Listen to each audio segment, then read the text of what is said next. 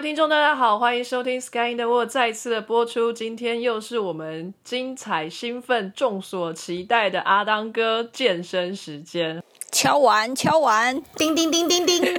你们怎么那么兴奋啊？就帮听众们做一点反应。你不知道我们很综艺咖吗？做点营销，都还没有介绍你们出场，你们就已经出声了。今天呢，阿当哥要来跟我们共享这一段健身的时光。那所以，我们当然今天的主持群里面会有我们的阿当哥来跟大家打个招呼。Hello，Hello，All right，All right。你你刚刚是不是搞混了你的招牌？对，稍微顿了一秒钟，然后想一下 slogan 是什么。人设太多，赶快赶快切换。还有我们在意大利的小鸡。Buonasera ragazzi。哦，Buonasera，嗯，这个好像第一次听到。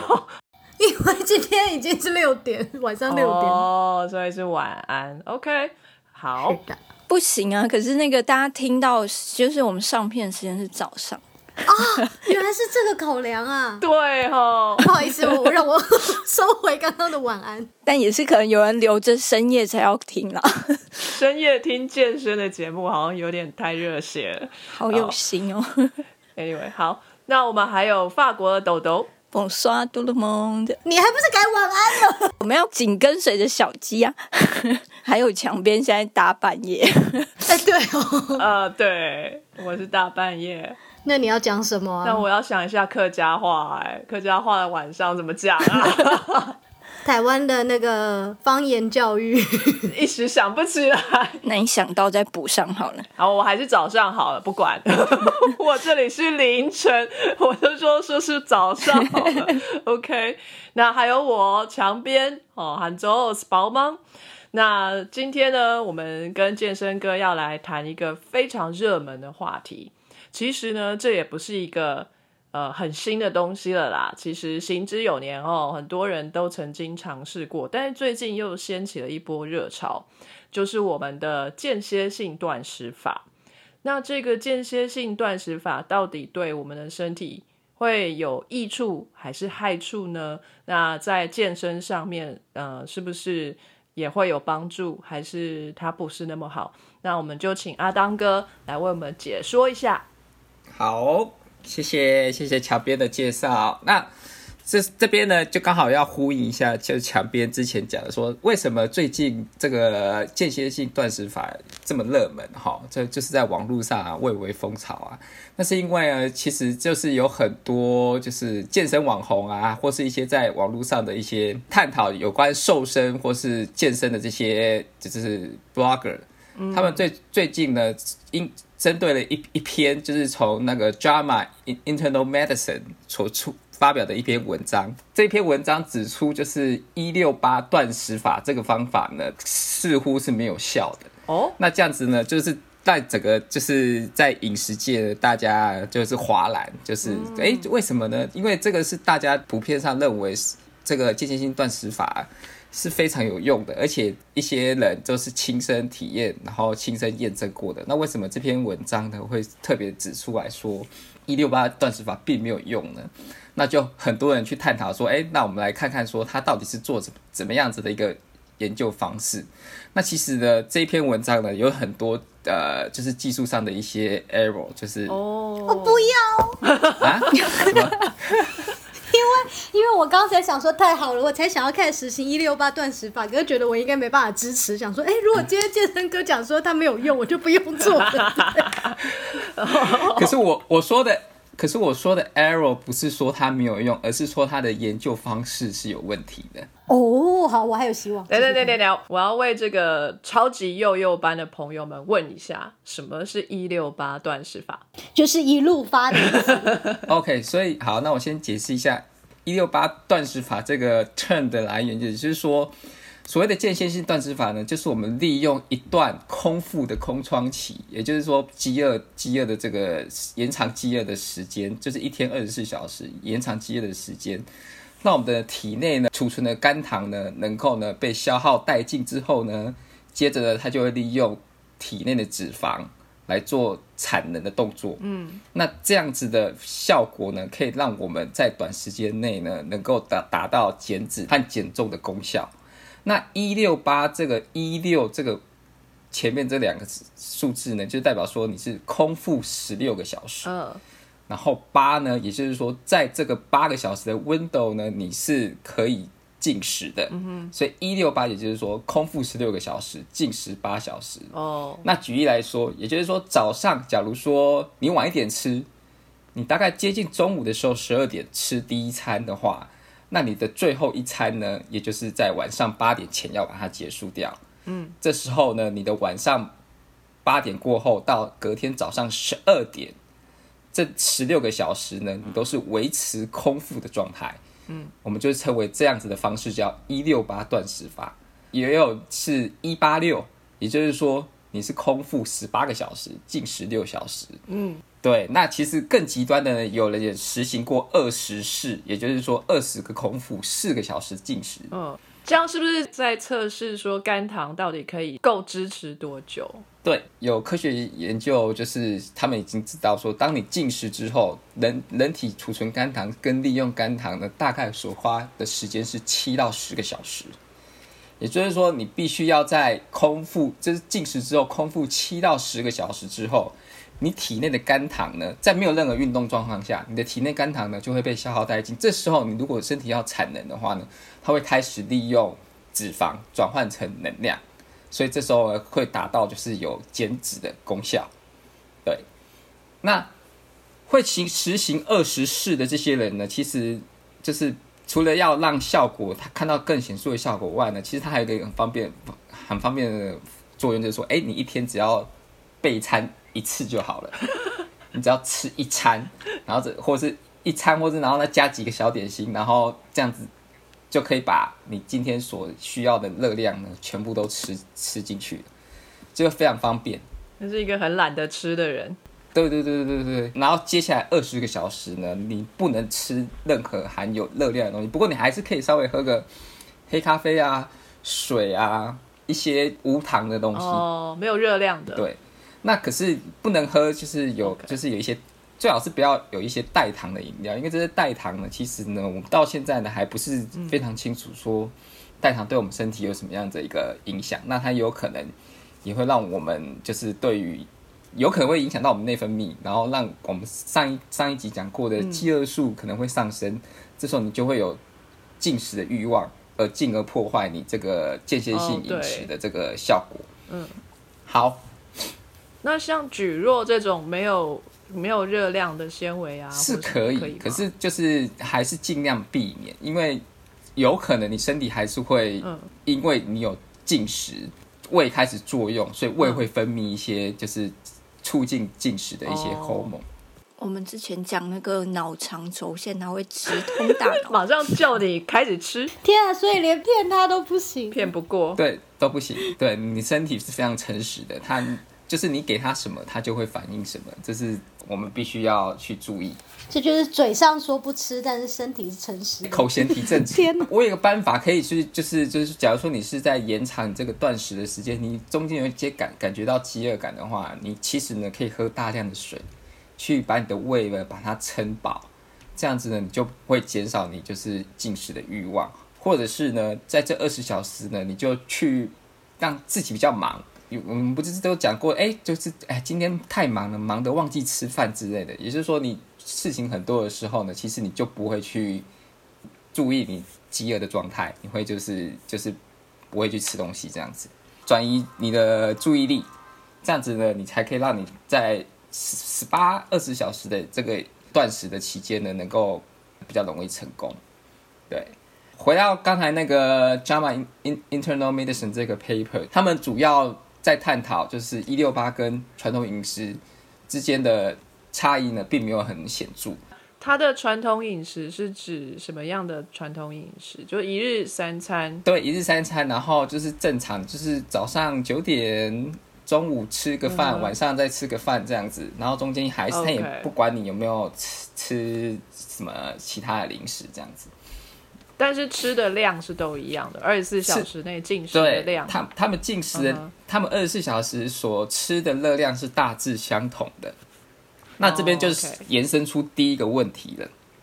一六八断食减去的体重跟控制组就是传统饮食并没有不同，是因为假如说你一天所需的热量呢，你吃少于它，你就是减重；你吃多于它呢，就是增重。在这两个窗之下，你吃的总热量是一样的话呢，那你可能差异上并不会很大，可能两组同时都有减重的状态，可是呢，差异呢并不会太多。这个是第一个问问题。那第二个问题呢？这个 paper 说减去的体重呢，有三分之二是来自肌肉，所以他就说，哎，反而这个一六八断食呢，它减的不是脂肪，而减的是肌肉。那可是呢，我们讲说，平常你在减重的时候呢，其实呢或多或少呢，你都会减到你的肌肉。那他这个研究的数据呢，呃方式呢，它又并不是非常的准确。它就是没有用那种比较精密的仪器去计算，就是你的那个瘦肉的减减重成分，还有它的那个 N 值呢太小了，所以呢，它并没有办法去解释说，哎，那是不是这一个一六八断食是真的能够让你的肌肉减得更多？太小是多少人呢？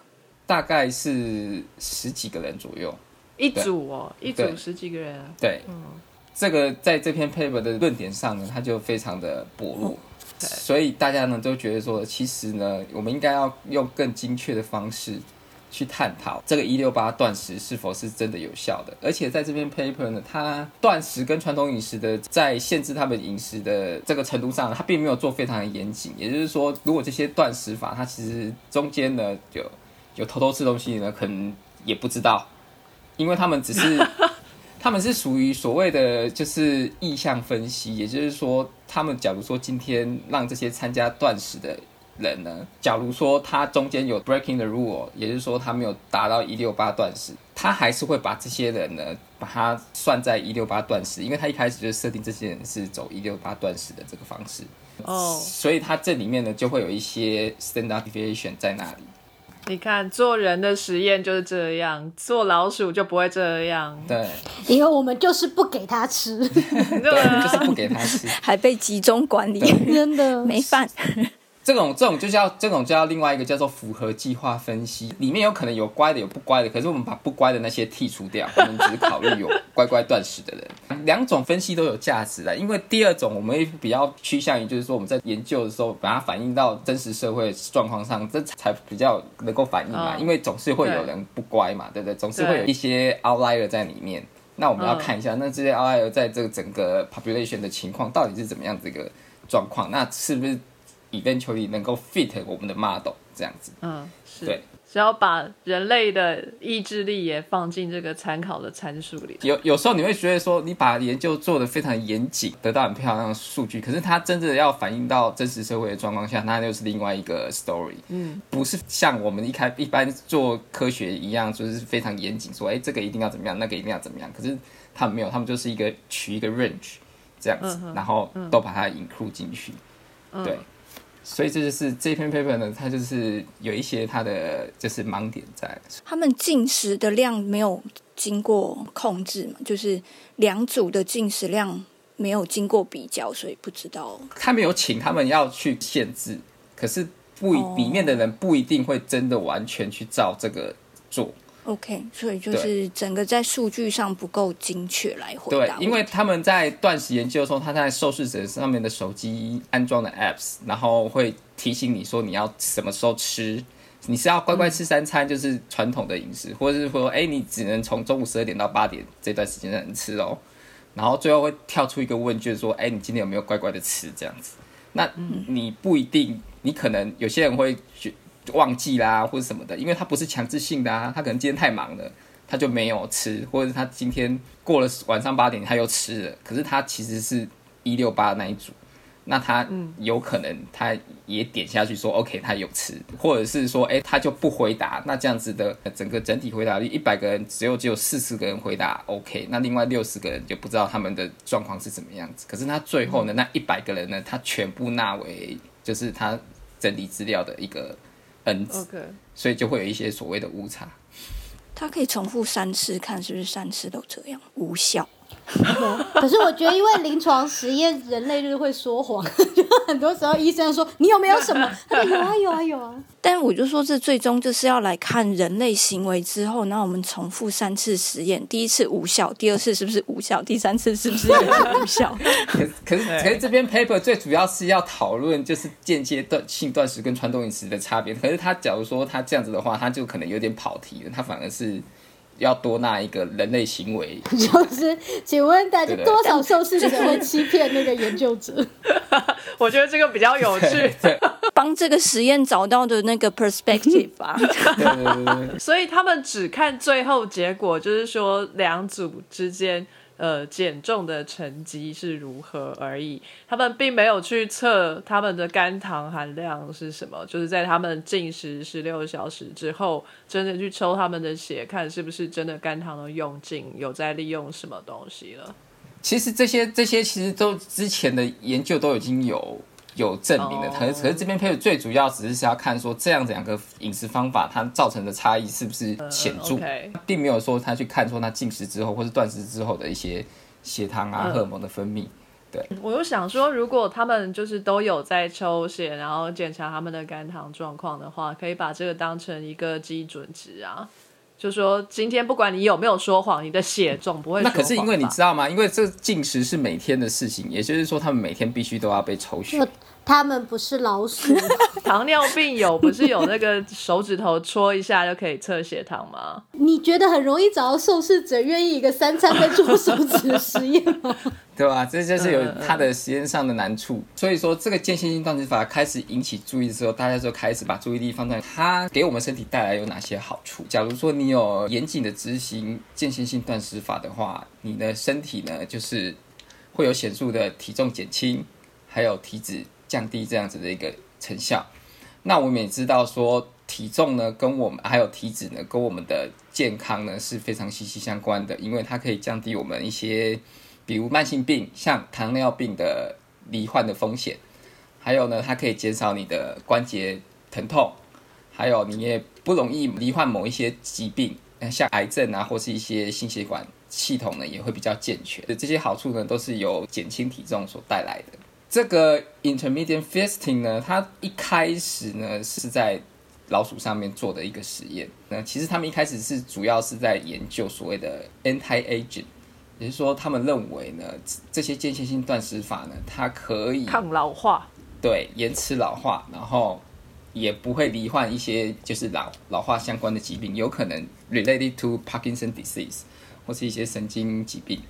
那他们在老鼠上的确验证了，假如说这个老鼠呢，你给它所谓的间歇性断食，它的寿命可以可以增加三十到四十 percent。哇哦，这很多哎、呃，可是你要知道它是老鼠哦，不是人。哦不不能画上等号吗？对，不能画上，因为其实呢，在人身上呢，并没有看到这么就是有哦 dramatic 的 differences。这又是人不乖的关系吗？呃，我不晓得，可 是我觉得老鼠活久，可是应该没有很开心哎。就它被强迫断食也会不开心？对啊，你又不是老鼠，你也不知道，哎，那叫什么？子非鱼？焉知鱼之乐，是不是？对对对，类似这种。又开始庄子了。真的，对，所以寿命延长的这现象呢，其实呢，到目前科学验证的结果呢，只在啮齿动物跟至至少在猴子也是看得到啦。可是猴子之后到人呢，这段这个全知学呢，并还不是这么的明朗。所以就是猴子比人乖，然后猴子也是百分之三十吗？呃，猴子我不确定，可是他们的确有寿命增加的状况。有显著。所以至少在啮啮齿动物跟猴子这个 in intermittent fasting 可以算说是已经验验证过的一个延寿的妙方。所以就是人不乖。嗯那延寿我们也知道说，就是因为它 related to 一些 disease 嘛，所以它减轻体重、降低你的血压跟胆固醇，还有促进你的血糖控制。减少身体发炎，也就是说你的 immune system 是健全的，然后还有维持你的脑部健康，这些其实都是让你更为年轻的一个象征嘛，对不对？问问题，好，那就是中间没有吃东西的时候会饿啊。那这个胃这不是空空的吗？啊，我们不是说胃空空的就那边空转空磨，那就哦胃会受伤啊。那有些人可能前面经经历过的生活压力很大，就有胃溃疡。那如果长时间让胃空着，就是溃疡也会发作、哎，这样不好吧？可是溃疡其实是跟胃幽门杆菌有关，并不是真的压力大。你没有幽门杆菌的话，怎么样的压力你都不会胃溃疡。对啊，就已经有了。比如说有人已经有溃疡过，那这个幽门杆菌就在那里。那就是你有一个先决条件是他先有胃溃疡，然后免疫系统不好，对啊，所以有过胃溃疡的人就不能这样断食，就不适合了。对啊，嗯就不适合。那他就可以利用就是我们讲说的 calorie deficit 去控制他的体重。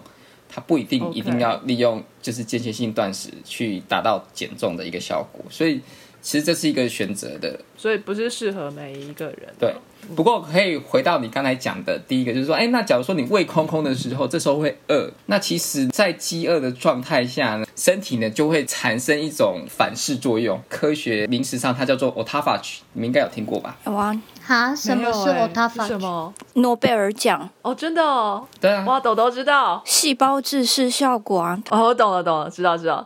哎、没听过哎、癌细胞也很会自己吃自己。没错，对他们就是利用自噬的作用来产能。对，也就是他们把一些比较弱的细胞呢，他们就会自我牺牲，转换成能量，供给那些正常的细胞使用。哦，自噬是自己吃自己这个对自噬吗？我刚刚以为是什么东西形式化，很自噬这样，想说嗯，真是诡异。这一个自噬 autophagy 最主要所 involve 的 signal pathway 是经由 mTOR，嗯，mTOR 这个 molecule，那正确来讲是 mTOR C one。反正它跟细胞的那个增长有增生、分裂有关系。对，所以当它被 activate 之后产生的 autophagy 之后，这些细胞呢，它就会转换成能量。嗯，我们要知道说，人体对于能量的利用呢，最主要是先从所谓的碳水化合物，再来呢是脂肪，最后最后我们才会使用肌肉，因为肌肉对人体来讲是非常珍贵的一个 material。所以呢，在非到不得已的时候呢，我们才会代谢我们的肌肉，产生能量。间歇性断食的时候，你会想说，哎、我我饿这么久，会不会我肌肉就没了？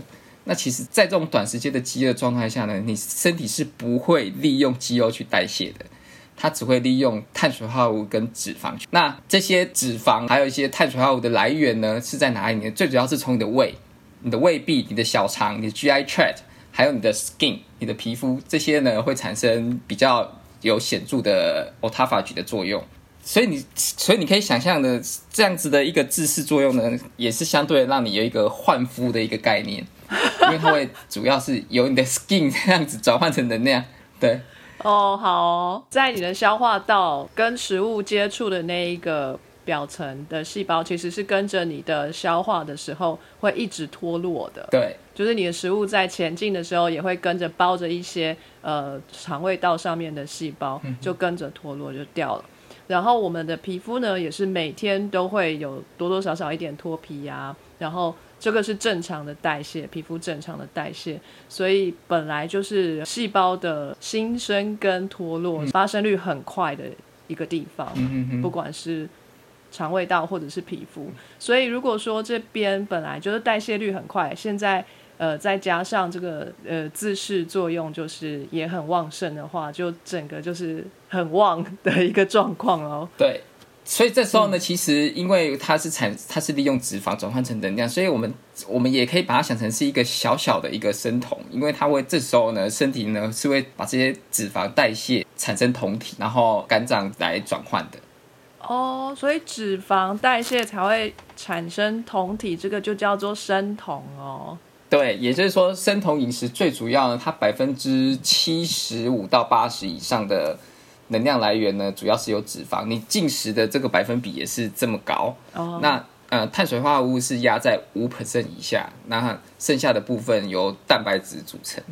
所以你们才看看到他们会所早上会所会喝一杯所谓的防弹咖啡，也就是说它的咖啡里面加了大量的椰子油。嗯嗯嗯，让你早上呢就已经开始进食非常多的脂肪，那所有的三餐也都是基本上都是大量的油脂。就是法国的可颂啊，你们 是找什么奶油？哦，好好吃哦。嗯，对，防弹可颂，给我再多加一点奶油上去。虽然说里面还是有碳水，但是就觉得碳水化合物大于五 percent 以上，其实基本上就不太算生酮了。哦，对，所以这是为什么生酮饮食是非常困难的一个方式，是因为它碳水是非常难去压在百分之五十，尤其是在台湾，台湾的饮食，你到处都是碳水啊，对对对不对？没有错，不太建议大家去做这样子一个太痛苦了。对这个饮食方式，真的非常痛苦。我我还是想讲一下，法国人那个可颂就已经很油，他们还可以再切开，再加厚厚一片的奶油。对啊，就冰火菠萝油，对啊，哎、我也想到这个、对冰火菠萝油，油，哦，好好吃哦。这个超好吃的啊。那脂肪在肝脏里面代谢的时候会产生生酮。对，ketone body。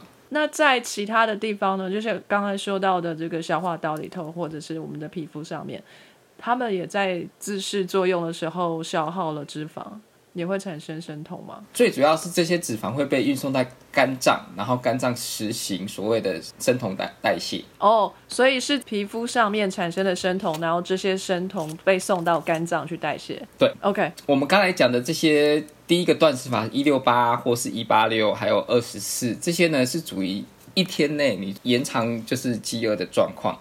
那其实还有两种不一样的 intermittent fasting。第一个呢是隔日断食法，也就是说你进食一天正常吃或稍吃稍微多一天，然后隔天呢是断食的，也就是说隔天其实是只吃大概一餐，大概五百卡的简餐，所以就是一天正常，一天少量，一天正常，一天少量，这样叫所谓的隔天断食法。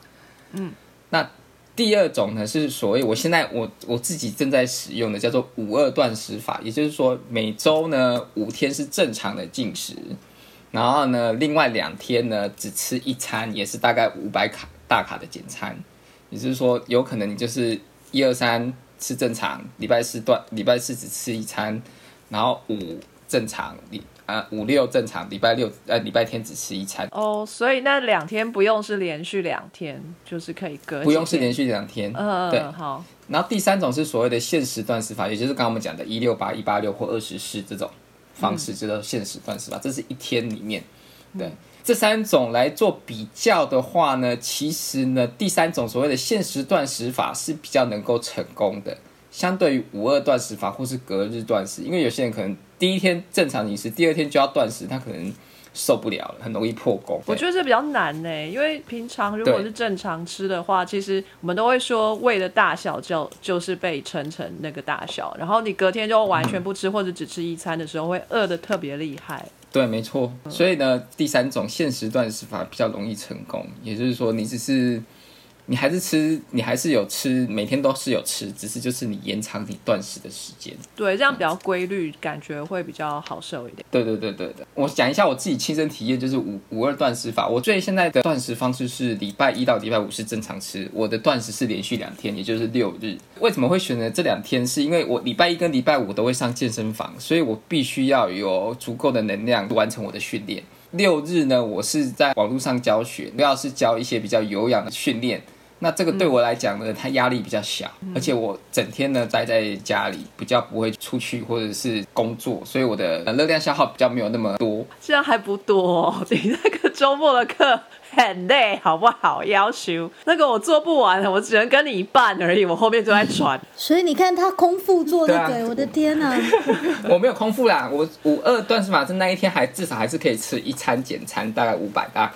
这两天呢，因为我热量消耗比较少，所以我就选择这两天吃，这样子我身体才不会觉得特别累。也就是说，你做五个断食法的话，那两天断食，你可以基本上呢，可以安排是你的训练的休息日，或者是那那是你的有氧日，可以让你比较轻松的去应付那一天。那一天你在做所谓的断食会比较好。这样还轻松。我跟你们说，上一次阿当哥找人来代班哈，就是另外一位教练来帮我们上课。然后阿当哥在那位教练来之前，让我们上暖身课程，就是阿当哥带我们暖身，暖身而已哦。老娘就喘着屁屁喘，没有办法，要求 训练还不够，所以对那样的强度，可能对你来讲是有点太过头了，你就会觉得比较喘。可是就是对我们的其他长时间有在跟的团员，其实对他们讲是 OK 的。你被刁了。哦，好哦，训练是要循序渐进的啦，所以你一开始如果 jump to，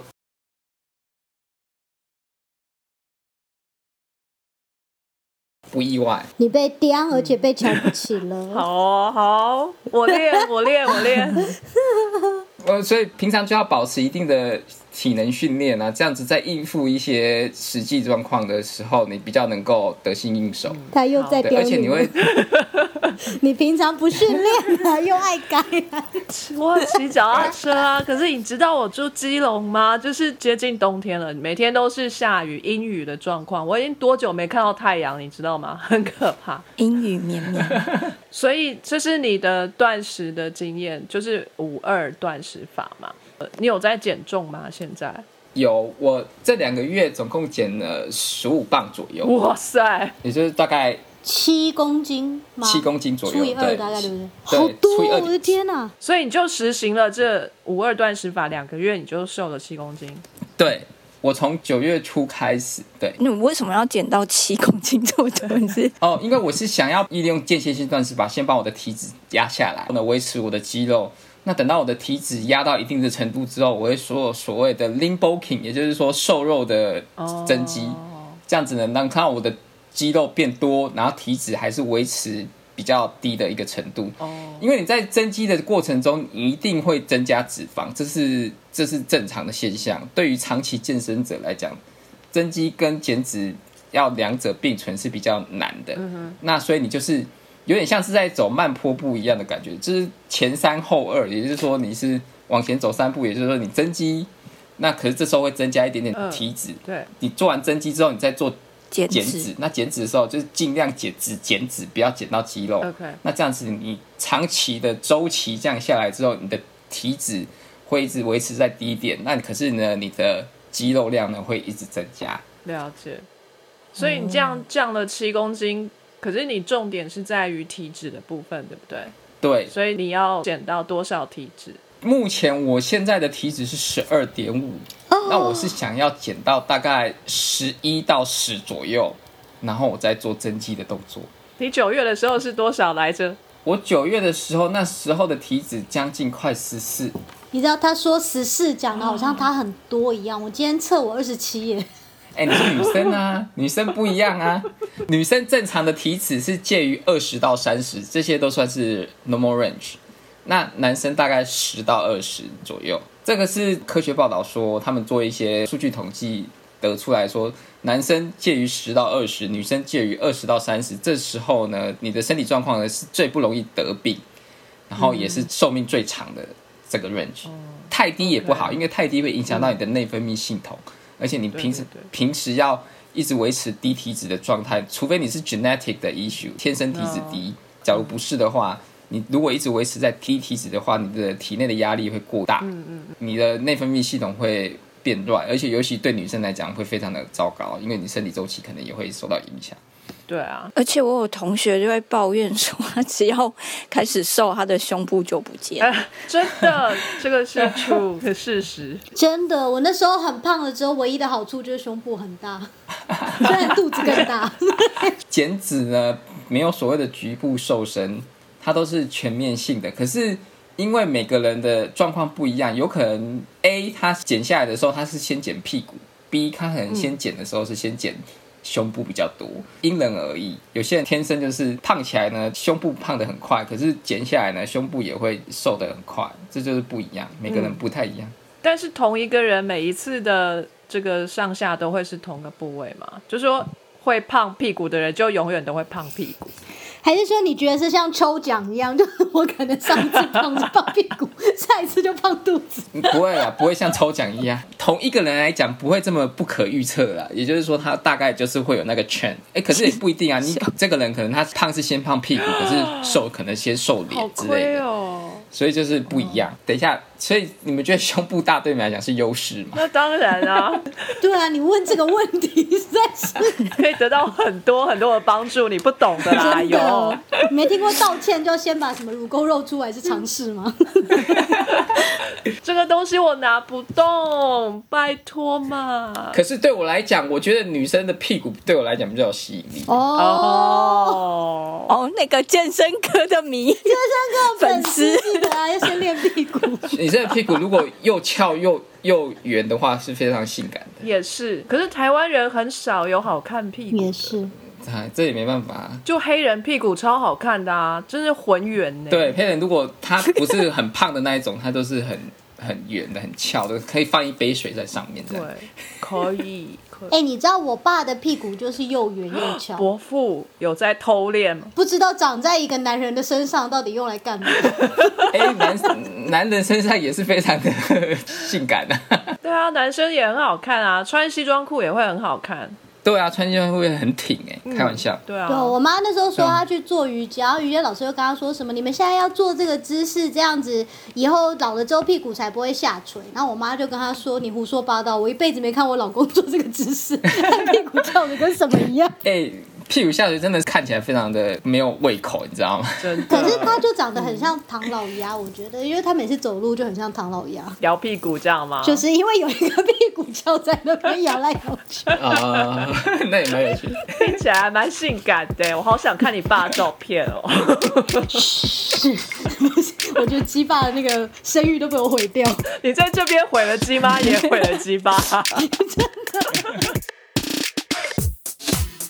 非常感谢各位听众的收听和支持。Sky in the World 在各大 podcast 平台上都能够收听得到，Anchor、SoundOn、Apple Podcast 都能搜寻到 Sky in the World 的节目。另外，Sky in the World 也会在脸书粉专上分享科学家的八卦以及科学新知给大家。在 IG 上也会有编辑们的日常，有任何的问题以及意见，都可以在各大平台上面留言给我们知道。我们将竭尽全力为您寻找答案。欢迎追踪分享 Sky in the World，让更多人知道有趣的科学哦。